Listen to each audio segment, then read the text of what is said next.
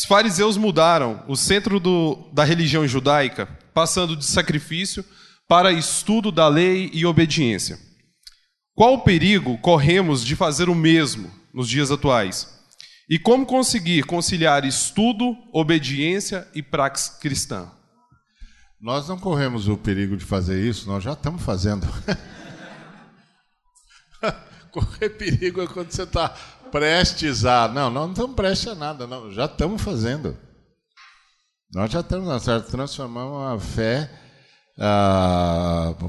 em Deus num, numa, num montão de atividades que a gente faz para convencer Deus que a gente é gente boa e que Ele vai só ganhar salvando a gente.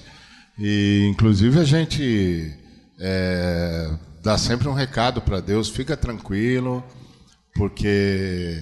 E aí é uma coisa pessoal, né? O camarada disse: o senhor pode ficar tranquilo, porque eu te adorarei, eu te exaltarei, eu vou cuidar do teu nome, fica tranquilo, você está em boas mãos.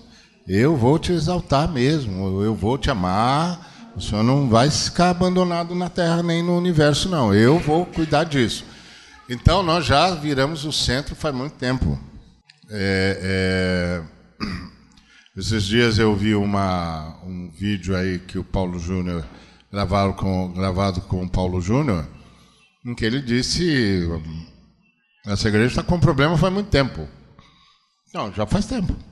a gente já está fazendo assim a gente já faz barganha. E depois a gente não entendeu ainda. Eu acho, né? Pode ser que todo mundo tenha entendido, menos eu, mas é, a gente ainda não entendeu, até onde eu consigo ver, que o poder da vida cristã é o poder do Espírito Santo. É o poder do Espírito Santo. Como eu gosto de dizer, a fé cristã é subir uma escada rolante. Não é você que sobe a escada, é a escada que sobe você. E aí, qual é o meu papel? Ficar na escada. E quem pôs você na escada? O Espírito Santo. Então fica submisso ao Espírito Santo. Aí o camarada diz assim: Ah, então, então eu não faço nada. Meu amigo, o Espírito Santo vai pôr você em movimento. Eu não conheço ninguém cheio do Espírito Santo que não está em movimento. O Espírito Santo dá lucidez para a mente, dá destreza para as mãos e agilidade para os pés. O Espírito Santo ensina, estimula, abre o entendimento, faz a gente compreender, faz a gente se mexer. O Espírito Santo nos atrai, nos carrega e faz isso de uma forma tão impressionante que a gente sabe que é o Espírito Santo, mas a gente tem certeza que somos nós porque o Espírito Santo não anula a nossa personalidade. Ele está é, devolvendo para nós a nossa identidade e vem agora carregada de um poder que antes a gente nem sabia que existia. Então, o poder humano que nunca conseguiu resolver o nosso problema, depois que a gente nasce de novo, ele não precisa mais dele. Agora é o poder do Espírito Santo. O Espírito Santo se une ao nosso espírito se une ao nosso espírito. Dá a impressão, às vezes, quando eu ouço isso, que as pessoas pensam no Espírito Santo fora de nós. Não, o Espírito Santo está aqui dentro. Isso aqui está unido, um espírito com Cristo, disse o apóstolo pelo Espírito Santo. Então é uma outra vida, uma nova vida, pelo poder do Espírito Santo. Tudo que a gente pode fazer quando a gente tenta é atrapalhar o Espírito Santo. Quando a gente tenta fazer sem o poder dele, a gente atrapalha. E o Espírito Santo tem um, um agravante no relacionamento com ele, que é o Espírito Santo reage a nós. Se a gente resiste ao Espírito Santo, ele diminui a pressão, diminui a, a, a manifestação da presença dele. A gente pode chegar ao ponto de extingui-lo Extingui-lo não quer dizer que ele nos abandonou, quer dizer que tá bom, ok. Então tá, com, tá por sua conta, então? Sim, senhor.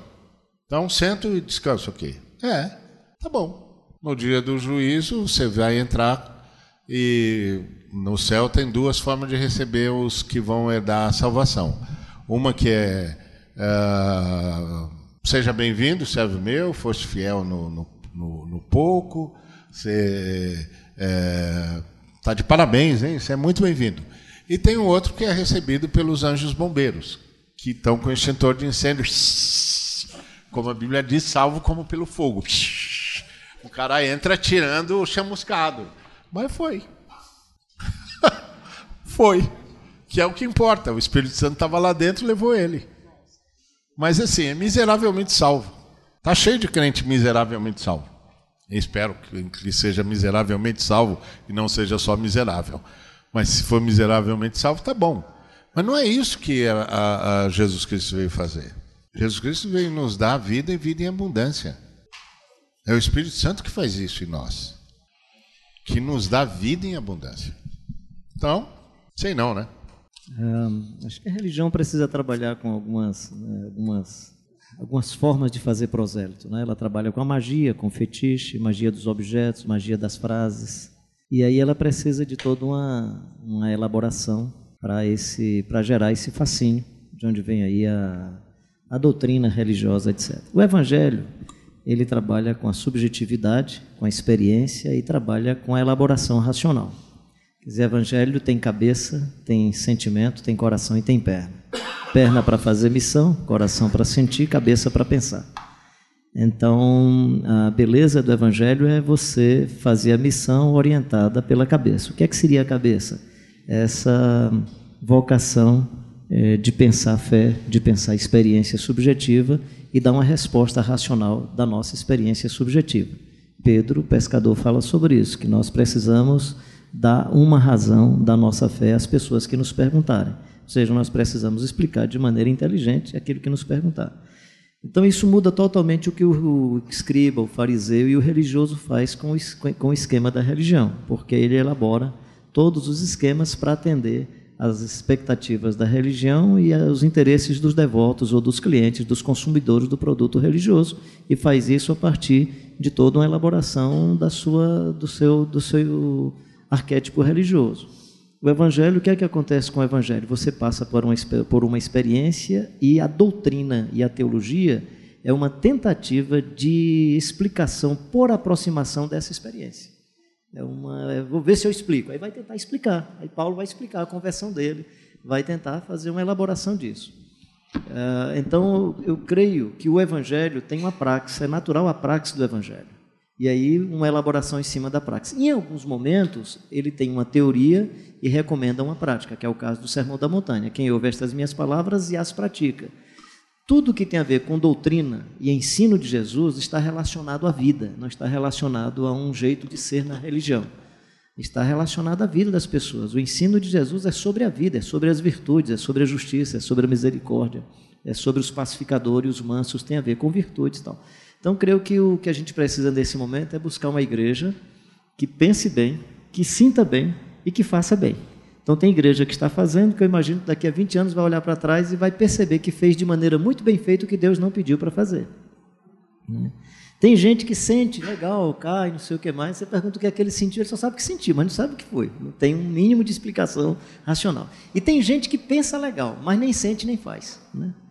Então nós temos esse, eu acho que esse é o momento da igreja evangélica brasileira. Me parece sentindo muito mais e fazendo coisas que não dizem respeito, pelo menos na minha percepção, às demandas e aos ensinos do Jesus Cristo de Nazaré. Razão pela qual acho que esse é o momento de resgatar a capacidade de pensar da igreja evangélica brasileira. É, eu até não concordo muito com a afirmação, não. Essa coisa de, de falar até que o fariseu lá, ele, ele, ele ele propunha, né, ele deixou o sacrifício lá para se voltar para o estudo da lei e obediência. É, eu não vejo uma preocupação com a obediência. É, eu acho que é esse o problema nosso. Eu acho que a coisa também passa um pouco por aí. Não é o compromisso consciente. Às vezes a gente confunde um pouco obediência com subserviência. Então, às vezes, o diabo é subserviente, ele não é obediente ele, ele obedece porque ele não tem alternativa. Então ele é subserviente. E a subserviência dele não gera nele uma consciência. O diabo, quando se dobra, presta culto, mas não adora. Então, o Satanás cultua a Deus, porque é subserviente. Toda vez que o diabo tem que obedecer à voz de Cristo, isso gera louvor a Deus. Isso é culto. Mas não é consciente. Não transforma, não salva ele. Né? Então, eu acho que a questão do fariseu era exatamente isso, que é o que está lá no coração do Lúcifer, no início. O Lúcifer estava tudo certo com ele até que se encontrou comércio no seu coração, que é o que Jesus vai tratar lá no templo. É a forma como a gente vai encontrando nos dispositivos de Deus, que tinha o objetivo de formar uma cultura, e a gente pega, deixa, de, abandona o que deveria nos ensinar como formação de cultura e valor, e a gente quer usar aquilo como regulação de comportamento para poder alcançar um objetivo, um fim. Então, essa, essa intenção de é o que Deus fala em Isaías. Eu, eu ensino coisas para vocês, vocês transformam isso em preceitos humanos. Então, essa tendência que nós temos de transformar tudo em moeda de troca é o que estava lá matando a questão do fariseu.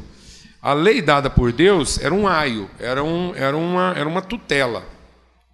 Como tutela, ela não podia redimir completamente o povo, mas ela poderia pavimentar a formação de uma cultura. O problema é que o judeu, em tese, ele não desenvolveu a cultura. Ele usou a lei para desenvolver o rito. E aí ele fez do rito a sua cultura. Ele fez do culto, do rito, a sua cultura.